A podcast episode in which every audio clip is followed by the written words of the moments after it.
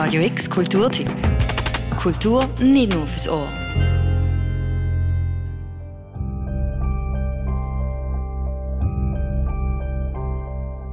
Ganz allein verwachst an einem düsteren, unheimlichen Ort.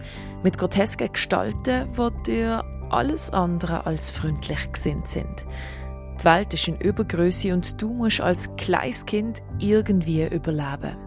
Dritt ist von Little Nightmares. Das Game ist damals vor vier Jahren rausgekommen und letzte Woche ist endlich der zweite Teil auf PC, Nintendo Switch, PS4, Xbox One und Google Stadia erschienen.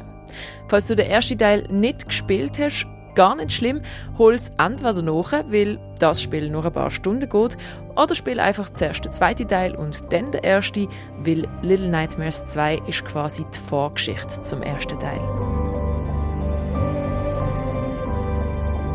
Du wachst als kleiner Bub Mono ganz allein neben einem Fernseher in einem Wald auf. Und wenn ich sage kleiner Bub, dann meine ich das auch, weil die Kopf ungefähr gleich groß ist wie ein Tannenzapfen.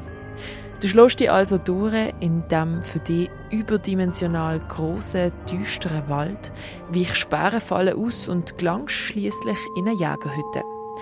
Dass der Bewohner von dieser Hütte alles andere als nett ist, merkst schnell und du rettest das kleine Mädchen Six aus seiner Gefangenschaft. Das Mädchen, das auch schon im ersten Teil die Protagonistin ist. Zusammen flieht ihr und schlönt euch gemeinsam durch die euch feindlich gesinnte Welt, wo alle Leute und auch die Umgebung irgendwie seltsam verzerrt und grotesk sind. Und der Ursprung von allem Übel scheint der Übertragungsturm in der Mitte der Stadt zu sein. Auf dem Weg dorthin begegnet ihr vielen albtraumhaften Gestalten, an denen ihr euch vorbeischleichen, sie austricksen oder vor ihnen fliehen müsst. Das Spiel ist ein Puzzle-Plattformer, also so eine Art Rätsel-Jump-and-Run-Adventure. Du gehst also meistens von links nach rechts und musst Umgebungsrätsel lösen oder ein bisschen Parcours-Geschick beweisen.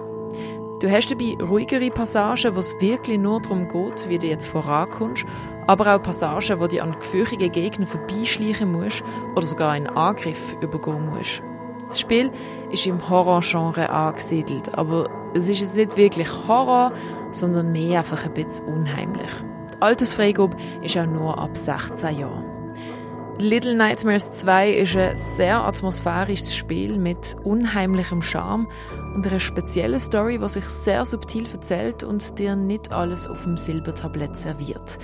Fürs volle Erlebnis würde ich empfehlen, beide Spiele zu spielen. Die Reihenfolge spielt hier aber meiner Meinung nach keine große Rolle, da Little Nightmares 2 eigentlich die Vorgeschichte ist. Little Nightmares 2 kannst du auf allen Plattformen spielen. Es gibt auch ein Release für die PS5 und Xbox Series. Das kommt aber erst noch später im Jahr. Für Radio X, die Noemi Keller.